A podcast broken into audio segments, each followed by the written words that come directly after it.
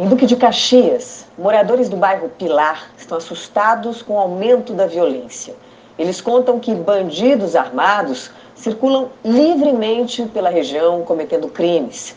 E desde sexta-feira, pelo menos três pessoas foram encontradas mortas dentro de casa. Na imagem, dá para contar pelo menos sete homens fortemente armados correndo pelas ruas do bairro Pilar, em Duque de Caxias. Eles usam roupas pretas e alguns estão com balaclava para cobrir o rosto. O registro foi feito por uma câmera de segurança na noite de segunda-feira. Na madrugada do mesmo dia, um homem identificado como Marcelo José Félix foi assassinado dentro de casa. A delegacia de homicídios investiga o caso. Testemunhas dizem que ele tinha envolvimento com a milícia que domina a região.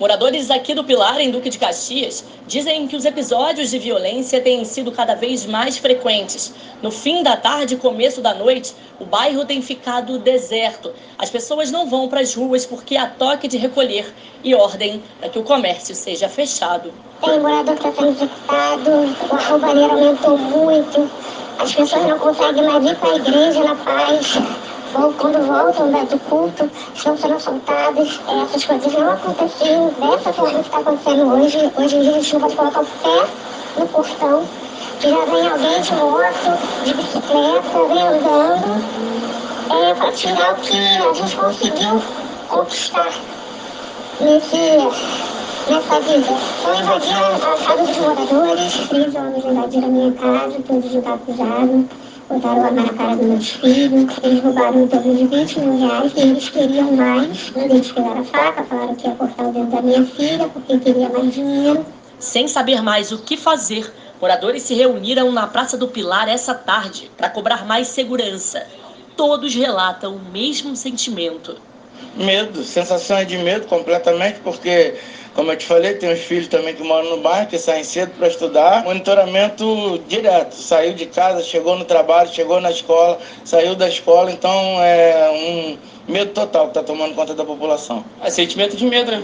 Medo é o ponto de poder ir para algum, não poder sair, para não chegar de noite por causa de acontecer alguma coisa.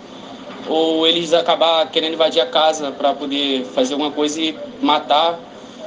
Ou criança também na rua, entendeu? É medo, só medo mesmo. Na noite de sábado, mãe e filha foram encontradas mortas dentro de casa, que estava com a porta arrombada. Segundo a divisão de homicídios, elas foram identificadas como Ivanira Ramos da Fonseca Cova, de 74 anos, e Raquel da Fonseca Cova, de 39. A polícia ainda não informou como os corpos foram encontrados e a causa das mortes. A PM diz que reforçou o patrulhamento na região após as mortes e a divulgação do vídeo com homens armados. Já a Polícia Civil diz que está investigando um grupo de criminosos que tenta expandir o território em Caxias. Até o momento, ninguém foi preso. Está na praça, não sabe se vai tomar uma bala perdida, se vai ter alguém assaltando. A gente quer paz, direito de poder ir e vir.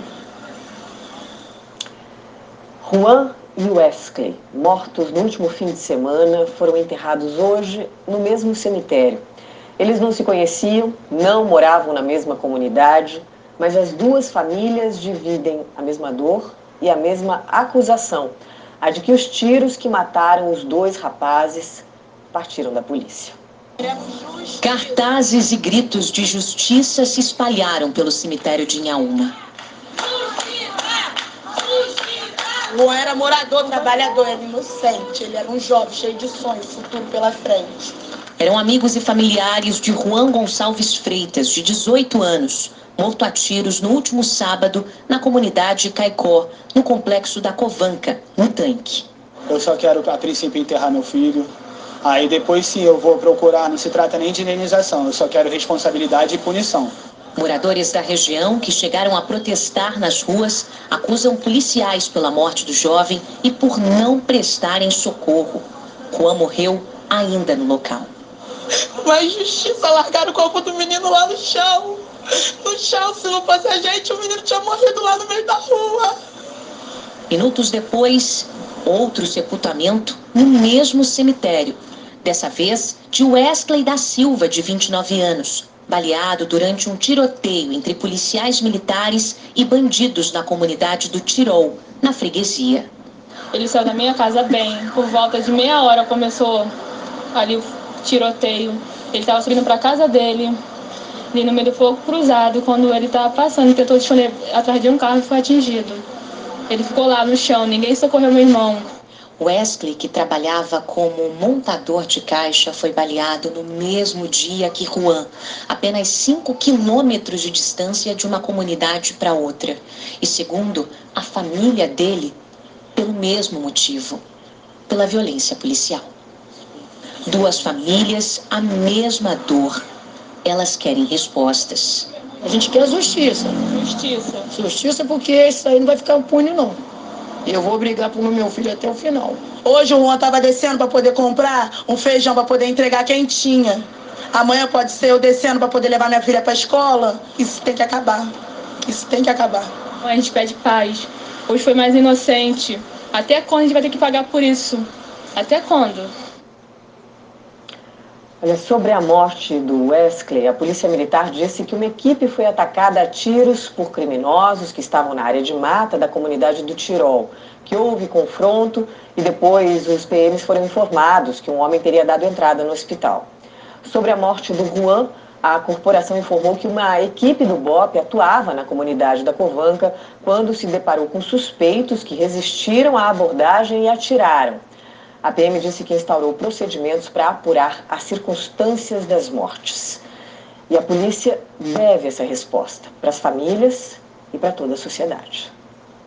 E a demora em soluções de casos envolvendo policiais vira uma angústia né, para as famílias. Desde 2019, o processo da morte da menina Agatha Félix se arrasta sem ter ido a julgamento. A última audiência aconteceu há um ano. O tempo corre de outro jeito dentro da mãe desde o dia em que perdeu a filha. Para o mundo, né, vai fazer quatro anos. Mas para mim, séculos e séculos e mais séculos. Que parece que não tem fim, né? E toda vez que chega alguns meses específicos, mexe muito comigo. E Márcia é um deles. É, que a Agatha vai, completaria 12 anos em setembro de 2019, Agatha Félix, de 8 anos, voltava para casa de Kombi à noite, no banco traseiro, ao lado da mãe, quando foi baleada no Morro da Fazendinha, no complexo do Alemão. O inquérito policial apontou que uma bala ricocheteou num poste, entrou pela traseira do veículo, rasgou o forro do assento e um estilhaço atravessou a menina pelas costas. As investigações apontaram que não houve confronto diferentemente do que disseram os policiais que estavam no local. E o autor do disparo, o cabo Rodrigo José de Matos Soares, virou réu. Para a Polícia Civil, o PM atirou ao confundir com uma arma uma esquadria de alumínio carregada pelo garupa de uma moto. A dor que eu senti no dia que ela nasceu foi de alegria. A dor que eu senti no dia que ela morreu foi de que minha alma saiu. E graças a Deus eu ainda estou aqui para poder ainda lutar. É uma longa luta. Mesmo com uma conclusão rápida do caso pela Polícia Civil, foram dois anos e meio de espera no começo do julgamento, em fevereiro do ano passado. Mãe, réu, testemunhas de defesa e de acusação foram ouvidos em três audiências de instrução até o mês de março. Eu vejo como se foram favoráveis, mas nada decisivo, né? nada conclusivo né, para eu, mãe, para Gilson, pai, para gente família, né? Então a gente fica nessa espera, né, nessa demora. A última audiência foi em março do ano passado. O passo seguinte era a justiça dar um prazo para as alegações finais do Ministério Público e advogados de defesa. E em seguida, a decisão se o caso vai ou não a júri popular. Uma pergunta sem resposta há quase um ano. Burocracia dentro do cartório. Basicamente foi essa. Primeiro, a questão técnica com relação às imagens gravadas. Enquanto a acusação, ela tem direito a ter acesso às imagens que foram gravadas nas audiências. E essas imagens tiveram problemas técnicos e depois burocracia do cartório de intimar o Ministério Público, intimar a defesa do acusado. Né? E isso que está gerando essa demora toda. Mas o tempo da mãe é o da pressa para chegar a algum lugar. Precisa ter a justiça né? Precisa ser feito algo, gente. Não pode toda vez acontecer mais alguma coisa E a mãe da Agatha está aqui. E continua sendo por ela, por Agatha. E eu falo, ela estaria muito orgulhosa de mim. Então por isso que eu não desisto, sabe? Então por isso que todos os dias eu não desisto. E essa espera, né, a gente sabe, só aumenta a dor dessas famílias.